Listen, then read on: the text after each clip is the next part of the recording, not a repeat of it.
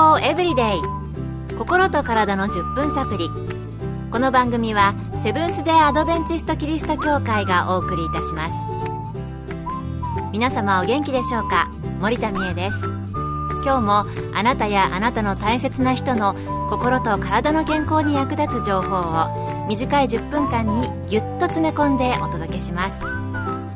なおこの番組は健康情報番組で医師のアドバイスや治療に変わるものではなくすでに投薬を受けている方病院に通われている方はかかりつけの医師の指導のもとこの番組の情報も参考になさってください。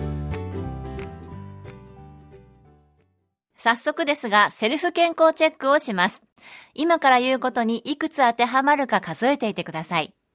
1めまいや耳鳴りのする時が多い、または立ちくらみをよく起こす。心臓がいきなり速くなったり、脈拍が飛ぶようなことがある。3、夏でも手足が冷える時がある。4、肩こりや腰痛がなかなか治らない。5、寝ても寝ても寝足りない。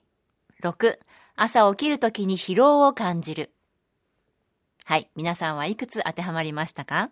実は項目はもっとあるんですが、これらの中で2つ以上当てはまる人は、自律神経失調症の可能性があるので、要チェックだそうです。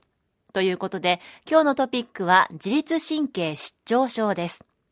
今日は米軍横田基地クリニックの精神科医、飯塚浩二先生に、まず自律神経失調症とはどのような病気なのかお聞きしました。自律神経失調症を説明する前に自律神経について少し説明します。自律神経というものは私たちが生きていく上でとても大事な神経なのです。自律神経は人間が意識しなくても働いてくれています。例えば手や足は皆さんが意識をして動かしますよね。しかし心臓や胃腸はあなたが動かそうと意識しなくても動いてくれています。心臓よ動け!と命令しなくてもいいわけです。これは自律神経が心臓や胃腸を動かしてくれているからなのです。ちなみに自律神経が支配しているものは心臓、腎臓、肝臓、脾臓、胆の小腸、大腸、胃、十二指腸、膀胱、瞳孔、血管などなどとても多いです。簡単に言うと、皆さんが意識して動かせない部分は全て自律神経が支配していると思ってください。肺だけは自律神経でも支配しているし、皆さん自身も動かそうとして動かせる唯一のものです。なので、自律神経失調症とは、このような働きをする自律神経が乱れることで、体にいろいろな不快な症状を出したり、腰痛や肩こりなどがいつまでも治りにくくなったり、疲れがいつまでも経っても回復しないということが起こります。なるほど。自律神経っていろいろな臓器をコントロールしているので、自律神経が乱れると、ありとあらゆる臓器に支障をきたすということですね。それでは具体的にどのような症状があるのか、また、どのような人がこの自律神経失調症になりやすいのでしょうか？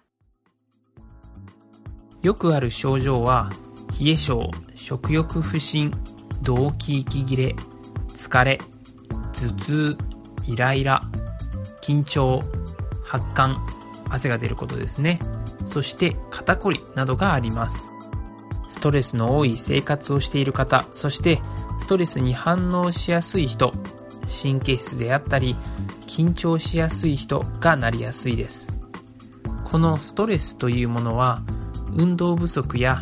栄養不足、不規則な生活などの肉体的なストレスから人間関係や仕事のノルマによるいわゆる精神的ストレスも含まれます。やっぱりストレスなんですね。現代はストレスの多い時代と言われています。自分自身の生活の中だけでも様々なストレスがあるかもしれません。そして昔なら知らなかったこと、知らなくても済んでしまったことが様々なメディアなどを通して私たちの生活に飛び込んできます。24時間知らず知らずのうちにストレス源になっている場合もあるのではないでしょうか。健康エブリデイ心と体の10分サプリこの番組はセブンス・デ・アドベンチスト・キリスト教会がお送りしています今日はストレス時代に肉体的にも支障をきたす可能性のある自律神経失調症について米軍横田基地クリニックで精神科医として働いている飯塚先生のお話をお届けしています次に改善方法、予防方法などがあるのかお聞きしました。バランスの崩れてしまった自律神経を整えるにはストレスを下げること体にいいことをしてあげるということが大切です適度な運動であったり睡眠であったり趣味に時間を使うこともストレスを下げられますその中でも働きすぎな日本人にとって大切なのは休息ではないでしょうかユダヤ教では週に1日金曜の日没から土曜日の日没まで完全に休息する日を厳密に守っています。それをシャバット、安息日と言います。この安息日はユダヤ教の教えというより聖書に書かれていることなので、セブンス・デイ・アドベンチスト教会をはじめ、いくつかのキリスト教会もこの安息日を守っています。この安息日の間は仕事を休み、家族との時間を大切にするということも含まれています。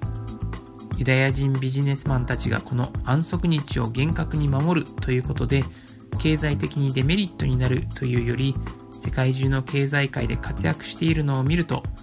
もしかしたらこの安息日を守るということによって、彼らの自律神経がうまく調節できているのかもしれません。皆さんも忙しい1週間のスケジュールの中に休むという時間を組み込んでみてはいかがでしょうか。なるほど。週に1日は休息の日を必ず設ける。日本でも日曜日などカレンダーの上では休みがありますが、本当に体も心も休める日になっているか、もう一度考え直す必要があるかもしれないですね。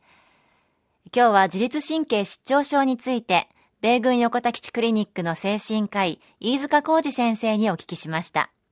あなたも体の健康のためにも心の健康大切になさってくださいね。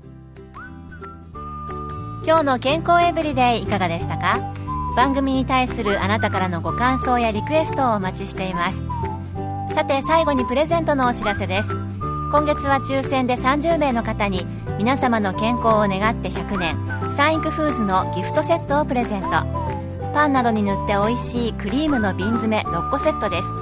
ご希望の方はご住所お名前をご明記の上郵便番号540-8547ラジオ日経健康エブリデイの係。郵便番号540-8547ラジオ日経健康エブリデイの係までお便りをお寄せください。今月末の消印まで有効です。お待ちしています。健康エブリデイ。心と体の10分サプリこの番組はセブンス・デ・アドベンチスト・キリスト教会がお送りいたしました。明日もあなたとお会いできることを楽しみにしています。それでは皆さん Have a nice day!